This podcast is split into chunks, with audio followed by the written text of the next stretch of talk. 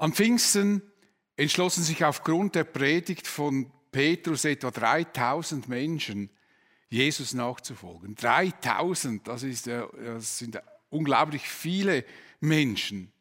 Und alle ließen sich taufen und es wurde, wurden immer mehr. Lukas berichtet in der Apostelgeschichte, jeden Tag rettete der Herr weitere Menschen, sodass die Gemeinde immer größer wurde. Innerhalb weniger Tage waren es bereits 5000 Menschen, die Christen geworden waren. Das wäre sehr schön, wenn das bei uns auch so schnell gehen würde. Dann äh, müssten wir dann auch bald umziehen, relativ schnell. Das, ist, das sind viele Menschen, 5000 Menschen. Eine sehr beeindruckende Entwicklung. Und für die führenden Juden, die meinten, mit der Hinrichtung von Jesus hätten sie diese, hätten sie diese Bewegung Keim erstickt, war das sehr, sehr beunruhigend. Sie ärgerten sich über den für sie überraschenden Wachstum dieser Bewegung. Für diese Leute muss das ein Albtraum gewesen sein. Aber die Menschen, die in Jerusalem waren, die waren fasziniert über das, was sie sahen und erlebten.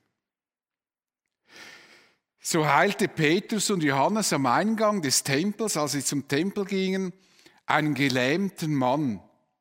Und die Menschen folgten ihnen, wollten danach hören, was diese Männer über Jesus erzählten. Aber die Feinde des Evangeliums wollten das unterbinden. Plötzlich traten einige Priester, der Kommandant der Tempelwache und eine Anzahl Sadduzäer auf sie zu, voll Zorn darüber, dass die Apostel es wagten, vor dem Volk als Lehrer aufzutreten und dass sie die Auferstehung Jesu bezeugten und damit verkündeten, die Toten würden auferstehen. Das ärgerte sie maßlos und sie ließen die beiden kurzerhand festnehmen und ins Gefängnis werfen. Also ihre Taktik, ihre Strategie, dem Evangelium zu begegnen, ist die gleiche geblieben wie bei Jesus. Das war der erste gewaltsame Angriff auf die Christen nach der Hinrichtung von Jesus.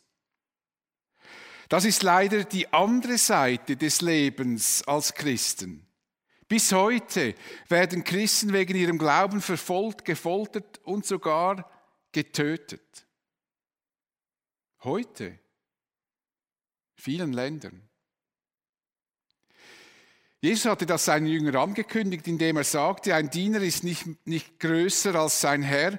Wenn sie mich verfolgt haben, werden sie auch euch verfolgen. Petrus und Johannes wurden vor dem Hohen Rat verhört, so wie, wie Jesus vorher. Er muss sie auch vor diesem Rat Rede und Antwort stehen. Sie wurden gefragt, mit welcher Kraft und in welchem Namen sie denn lehren und handeln würden. Und sie antworteten, sie würden im Namen von Jesus handeln, eben von dem Jesus, den sie gekreuzigt hätten. Die Empörung und der Zorn dieser Männer stieg ins Unermessliche, sodass sie Petrus und Johannes am liebsten sofort getötet hätten. Aber der Druck des Volkes war zu groß. Sie mussten mit einem Aufstand gegen sie rechnen, wenn sie das tun würden. Niemand hätte verstanden, warum man diese beiden Männer tötet, die eben einen gelähmten Mann geheilt hatten, der seit Geburt gelähmt war. So blieb ihnen nichts anderes übrig, als den beiden zu drohen und sie einzuschüchtern. Sie verboten ihnen streng, die Botschaft von Jesus noch weiter in der Öffentlichkeit zu verbreiten und unter Berufung auf seinen Namen vor dem Volk als Lehrer aufzutreten. Sie sollen nichts mehr sagen, nicht mehr über Jesus sprechen. Es ist ihnen strengstens verboten. Und Petrus und Johannes ließen sich durch ihre Drohung nicht einschüchtern. Selbstbewusst und mutig sagten sie ihnen, wir können nicht verschweigen, was wir gesehen und gehört haben. Wir können nicht darüber schweigen. Da könnt ihr uns bedrohen, wie ihr wollt. Wir lassen uns nicht zum Schweigen bringen. Und darauf eilten die beiden zu dem Ort, an dem sich die Christen versammelt hatten. Oder ein Teil natürlich dieser Christen. Sie berichteten den Christen, was die führenden Priester und Ratsältesten zu ihnen gesagt hatten. Und ich kann mir sehr gut vorstellen, wie die Christen über diese Entwicklung erschraken. Man wollte sie mundtot machen. Und diese Leute würden auch nicht davor zurückschrecken, sie zu töten, sobald sie die Gelegenheit, sobald sich die Gelegenheit dazu bietet und die, die Stimmung im Volk umschwingt, so würden sie sie töten. Und es dauerte auch nicht lange, bis sie den ersten Christen Stephanus zu Tode steinigten. Die Christen standen praktisch mit dem Rücken zur Wand. Kommt uns das bekannt vor? Obwohl Religions- und Meinungsfreiheit zu den unumstößlichen Menschenrechten gehört, schätzt man es nicht, wenn Christen zu deutlich über Jesus sprechen. Wir dürfen glauben, was wir wollen, sollen aber darüber schweigen. Ja, nicht missionieren. Ja, niemandem erzählen, was wir glauben. Mit niemandem darüber sprechen, dass Jesus der Retter ist und uns ewiges Leben schenken will. Oft sind die Leute, die das von uns verlangen, sich dessen nicht bewusst, dass sie selber missionieren. Einfach mit ihren Überzeugungen, die sie für richtig und absolut halten.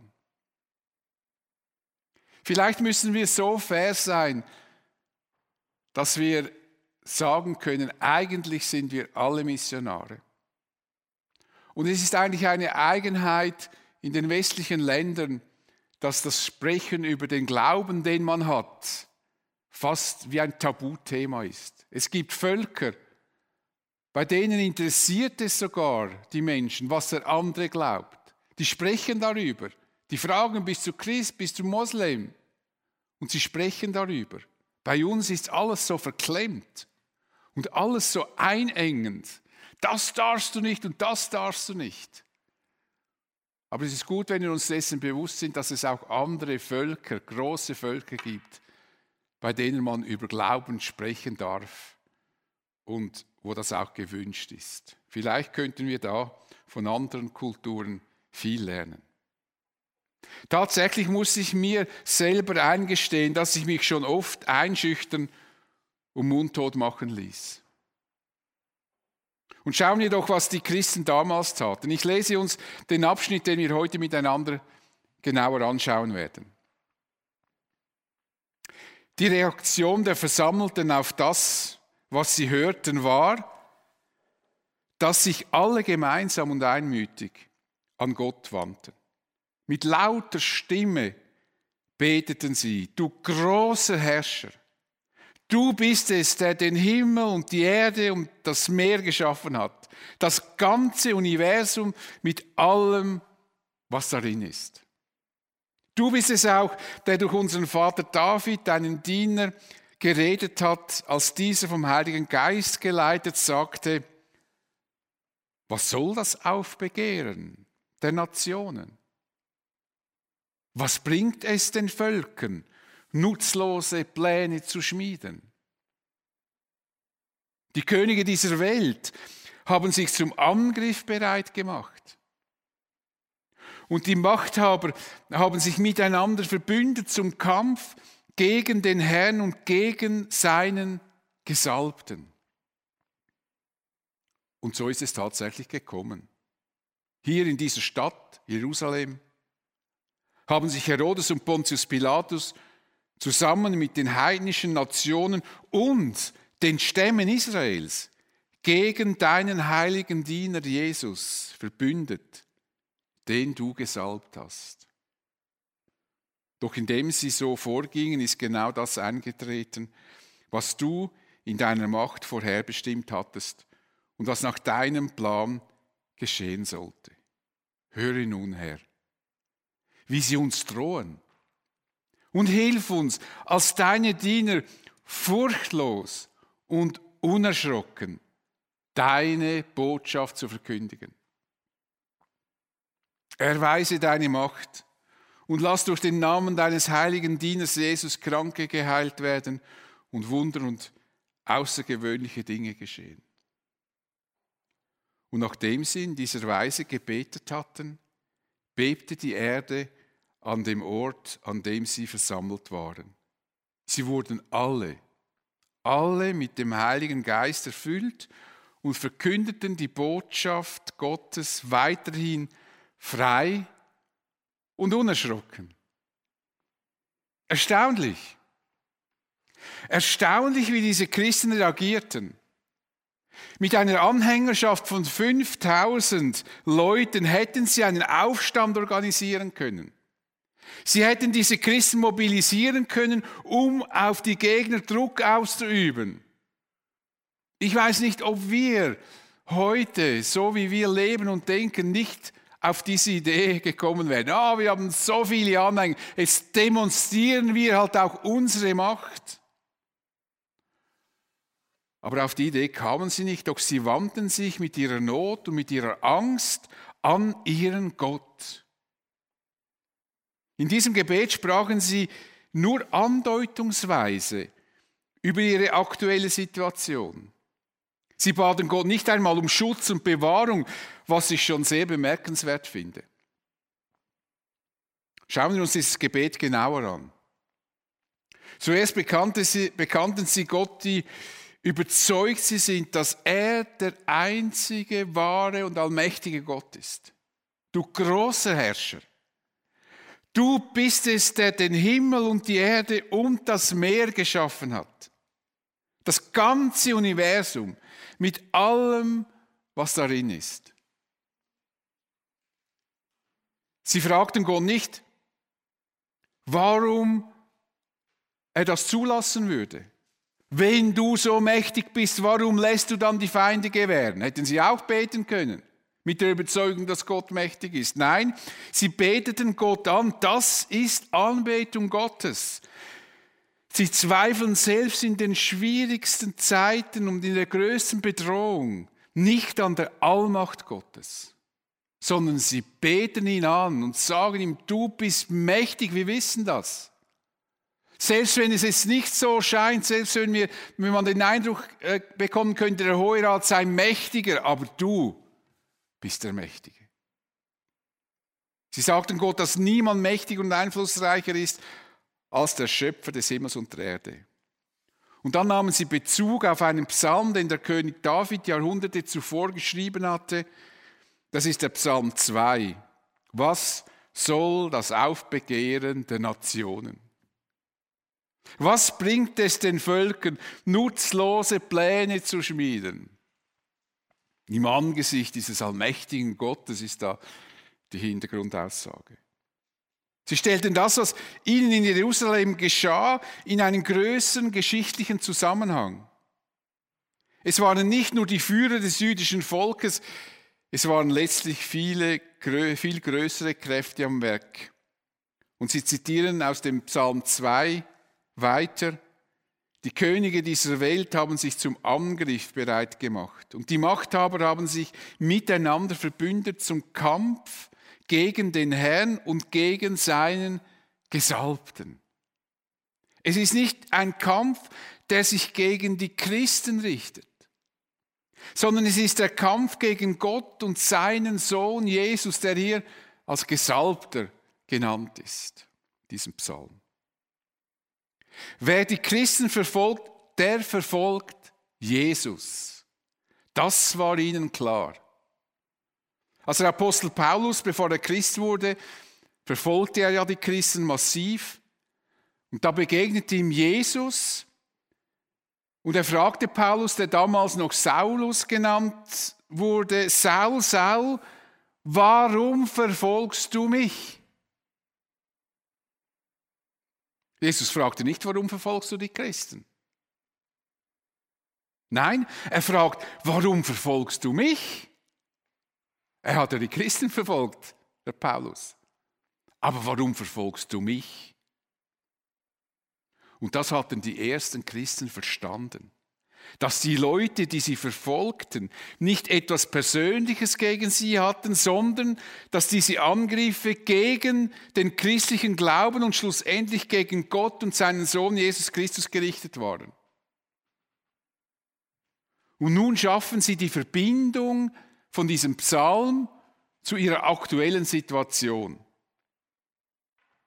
Und so ist es tatsächlich gekommen, sagen sie. Hier in dieser Stadt, also in Jerusalem, haben sich Herodes und Pontius Pilatus zusammen mit den heidnischen Nationen, also repräsentiert, das römische Reich repräsentiert die heidnischen Nationen, und den Stämmen Israels, also die Juden, die geschrien haben, kreuziget ihn, gegen deinen heiligen Diener Jesus verbündet, den du gesalbt hast. Uns ist es klar, Gott, sagen sie, dass das alles so geschehen muss. Was hier geschah und geschieht, ist kein Zufall. Du hast die Kontrolle nicht verloren, die Welt ist dir nicht entglitten. Es sind die Menschen, die bewusst oder unbewusst gegen dich kämpfen. Sie sahen in dem, was sie jetzt erlebten, ein Schicksal, das mit dem christlichen Glauben verbunden ist. Sie sagten in Bezug auf diese Menschen und, die, und den christlichen Glauben, die den christlichen Glauben bekämpfen, indem sie so vorgingen, ist genau das eingetreten, was du in deiner Macht vorherbestimmt hattest und was nach deinem Plan geschehen sollte. In ihrem Gebet gibt es keinen einzigen offenen oder versteckten Vorwurf Gott gegenüber. Sie fragen nicht, warum es sie nicht warum er sie nicht verschonen würde. Nein, ihnen war klar, so etwas würde früher oder später auf sie zukommen. Erstaunt wären sie gewesen, wenn sie von allen nur bejubelt worden wären. Obwohl diese Menschen erst kürzlich zum Glauben an Jesus fanden, war das doch, meine ich, ein erstaunlich reifer Glaube. Wir könnten uns viel persönliche Not und Glaubenszweifel in unserem Leben ersparen, wenn wir Angriffe und herabwürdigende Kommentare über unseren Glauben nicht als einen Angriff auf unsere Person verstehen würden, sondern den großen geschichtlichen und heilsgeschichtlichen Zusammenhang verstehen, dass der Angriff auf mich schlussendlich ein Angriff auf Gott selbst ist. Manchmal müssen wir als Christen den Kopf hinhalten, weil wir in den Augen der Menschen, die uns feindlich gesinnt sind, die Repräsentanten von Jesus sind.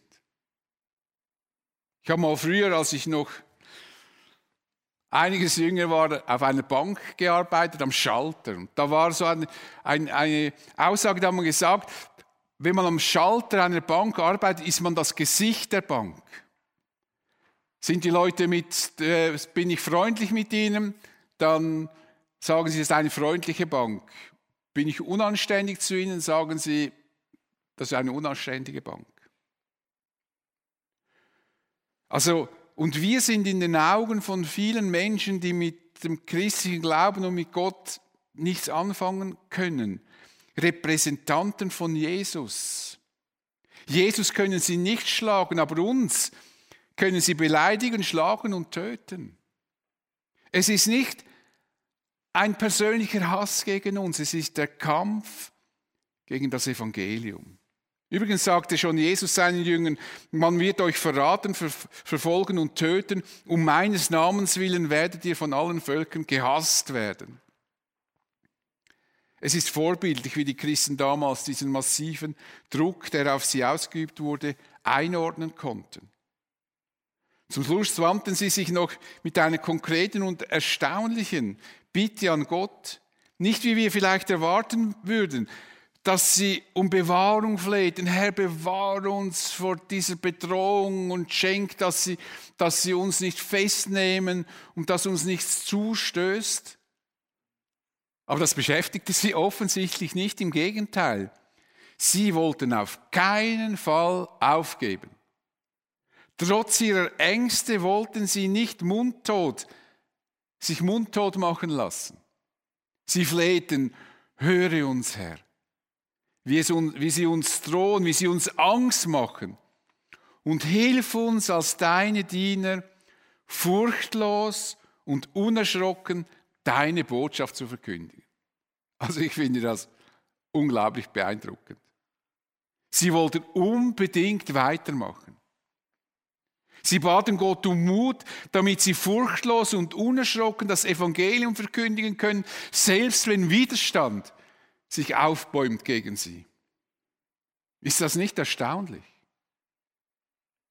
Die Christen, die mit dem Rücken zur Wand stehen, waren von der Botschaft des Evangeliums dermaßen überzeugt, dass sie ohne Rücksicht auf ihre persönliche Situation alles unternehmen wollten, damit Menschen das Evangelium hören und gerettet werden.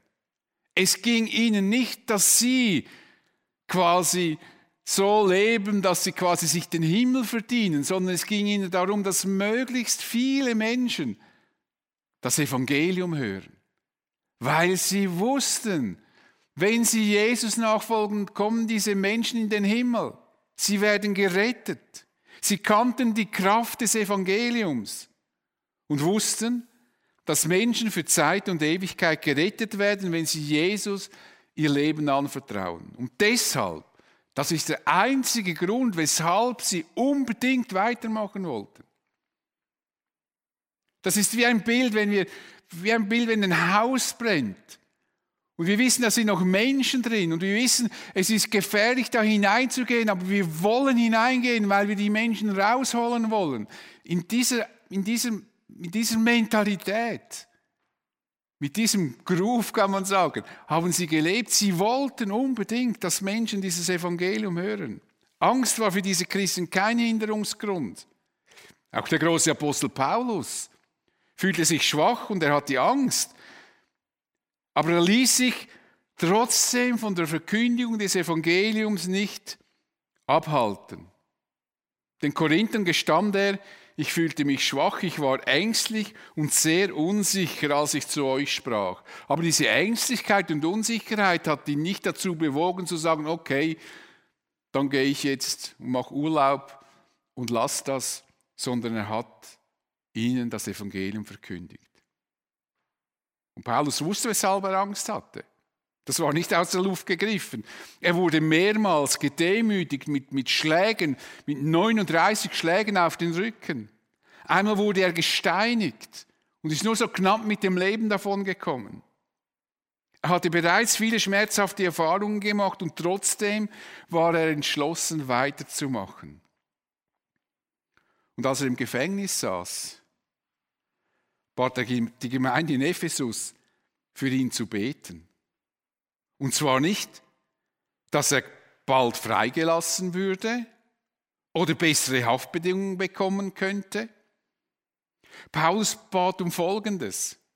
Ich bin als Gottes Gesandter für das Evangelium tätig. Und gerade deshalb bin ich zurzeit im Gefängnis. Betet, dass ich meinen Auftrag erfüllen und diese Botschaft frei und offen weitergeben kann. Betet dafür, dass ich mich nicht einschüchtern und mundtot lassen mache, auch im Gefängnis will ich das verkündigen.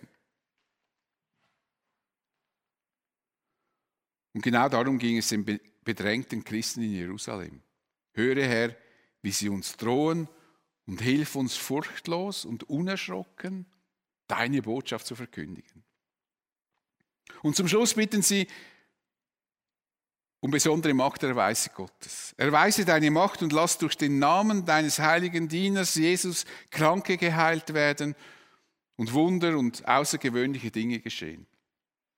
Viele dieser Christen hatten, als Jesus noch lebte, Wunder erlebt. Nachdem Jesus auch verstanden war, geschahen die Wunder durch die Hände der Apostel, so berichtet uns das, das die Apostelgeschichte.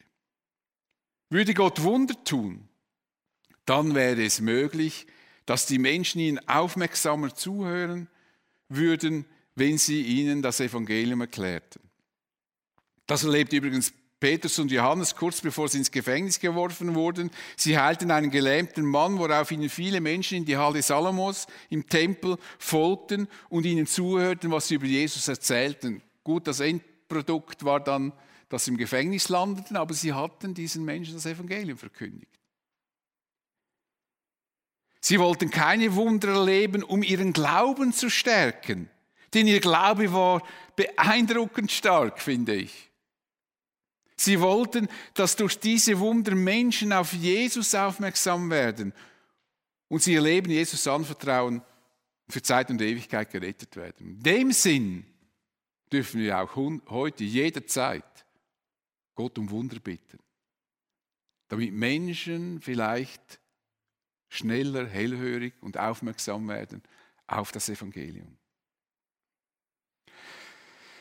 Nach diesem Gebet, das bestimmt ausführlicher und intensiver war, als es niedergeschrieben wurde, ist ja nur eine Zusammenfassung des Inhalts dieses Gebetes. Die haben bestimmt länger gebetet, weil das, das Gebet, das hat man in einer bis zwei Minuten äh, hat man das gebetet. Das war, das war einfach eine Zusammenfassung der Intention, der Hauptpunkte ihres, ihrer, ihrer, ihrer Gebetszeit.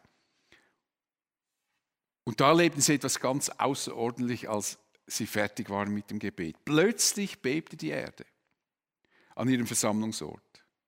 So etwas hatten sie nämlich ja noch nie erlebt. Vermutlich war das für sie ein Händedruck von Gott, so ein Händedruck von oben, der ihnen sagte, ich habe eure Gebete erhört. Ich bin mit euch. Und geschah, geschah das Wichtigste, für das sie gebetet hatten. Sie wurden alle mit dem Heiligen Geist erfüllt und verkündeten die Botschaft Gottes weiterhin frei und unerschrocken. Vielleicht denkst du, wenn du diese Predigtserie noch äh, im Kopf hast, die Christen hätten den Heiligen Geist doch bereits am Pfingsten bekommen. Ja, das ist natürlich richtig. Diese erneute Erfüllung mit dem Heiligen Geist sagt uns nicht, dass jetzt der Heilige Geist neu in sie gekommen ist. Es zeigt uns einfach, dass Gott uns in besonderen Situationen besonders unterstützt, wenn wir das möchten. Gott kann uns für bestimmte Situationen ganz besonders nahe sein und die Wirkung des Heiligen Geistes ganz besonders stark werden. Jedenfalls traf dann das ein, was sie wünschten. Sie verkündeten die Botschaft Gottes weiterhin, frei und unerschrocken. Ohne Kraft von oben können wir das Evangelium nicht verbreiten. Ohne diese Kraft würde uns der Mut dazu fehlen. Wir können uns diese Christen zum Vorbild nehmen. Wir könnten uns fragen, wie groß unser Anliegen ist, dass Menschen das Evangelium hören. Ist das größer, dieses Anliegen, als das Anliegen, dass es uns gut geht und wir es komfortabel haben? Wir könnten uns fragen, wie bereit sind wir, uns überhaupt als Christen zu erkennen zu geben? Oder ist es uns vielleicht schon peinlich, wenn andere erfahren, dass wir aktiv in einer Kirche tätig sind? Sonntagmorgen normalerweise den Gottesdienst besuchen, vielleicht sogar die Gebetszeit. Ich habe mal in ein, einer Gruppe, wo ich öfters bin, äh, als, als sie dann bemerkt haben, dass ich Pfarrer bin, habe mich eine ganz erstaunt gefragt, ja, betest du denn? Äh, bitte, ich bin Pfarrer. Und selbst wenn ich nicht Pfarrer wäre, würde ich beten, weil ich Christ bin? Die Gegenfrage wäre dann natürlich, ja, betest du denn nicht?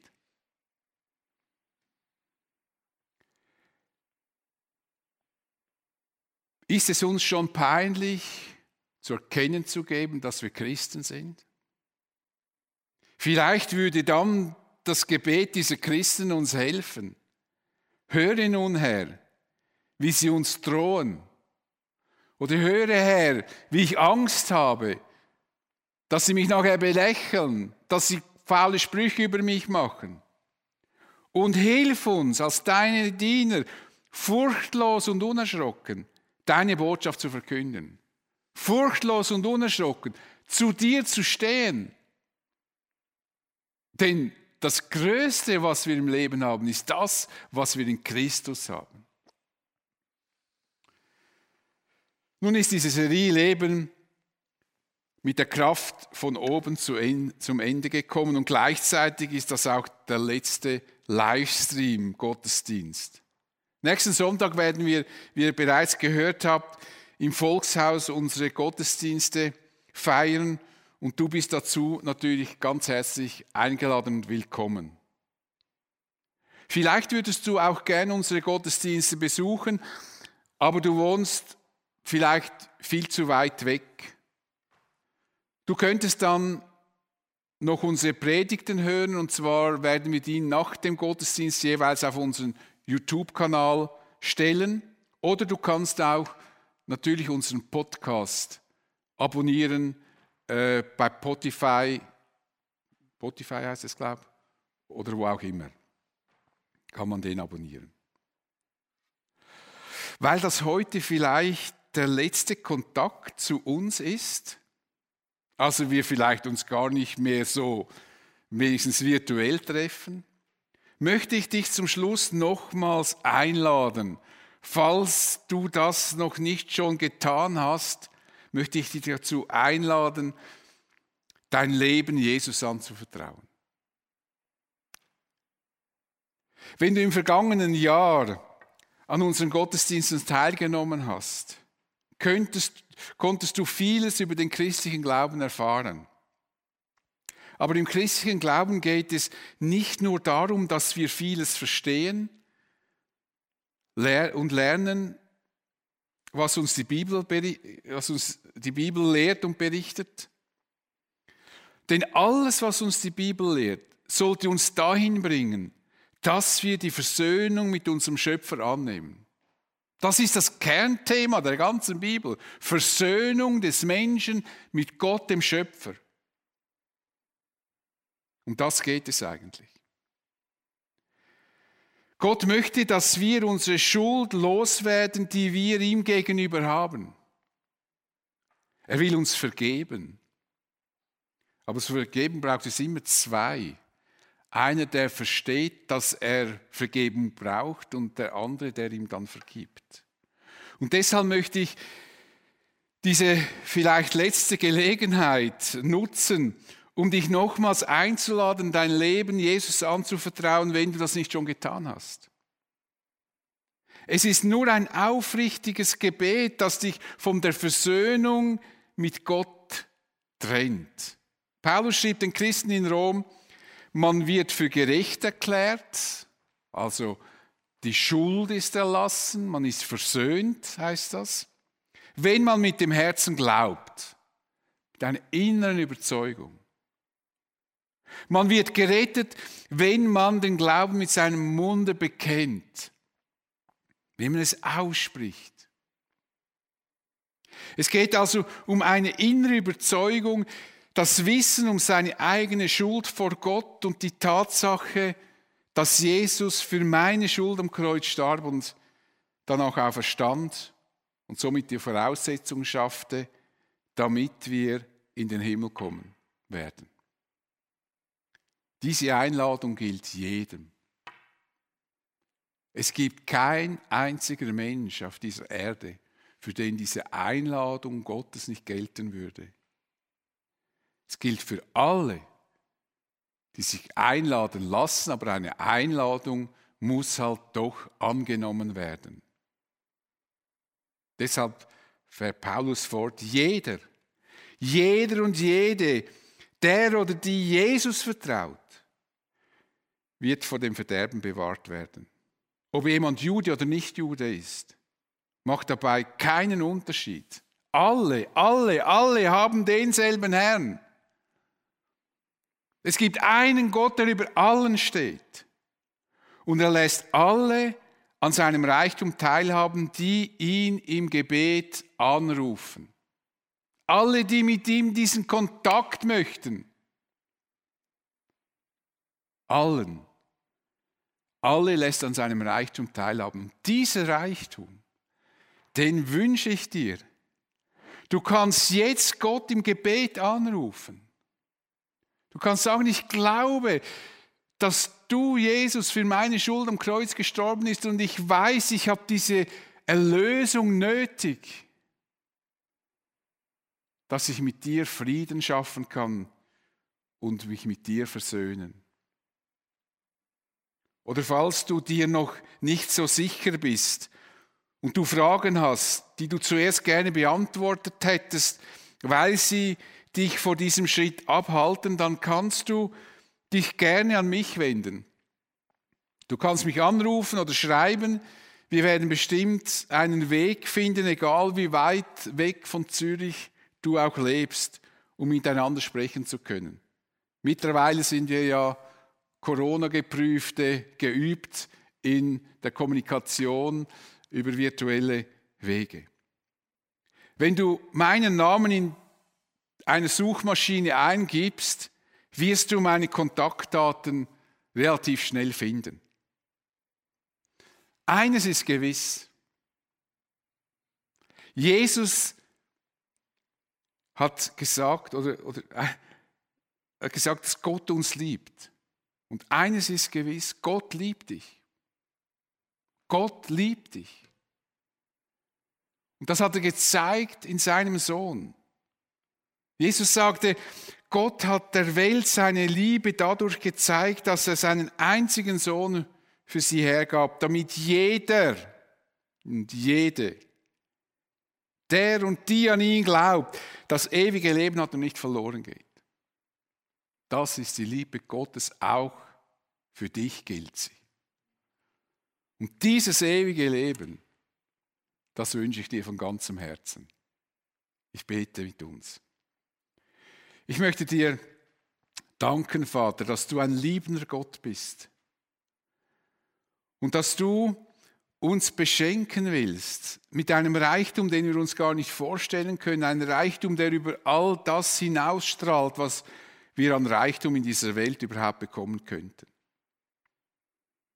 Und ich bitte dich für Menschen, die jetzt vielleicht lange mit uns unterwegs waren und doch nie wagten, diesen ganz konkreten Schritt zu tun, dass du es ihnen da weiterhilfst auf diesem Weg. Dass du ihnen auch Menschen zur Seite stellst, ihnen, die sie da weiter begleiten können, um schlussendlich dir zu begegnen. Du bist der, der ewiges Leben schenkt und du bist der, der rettet. Ich bete dich an. Amen.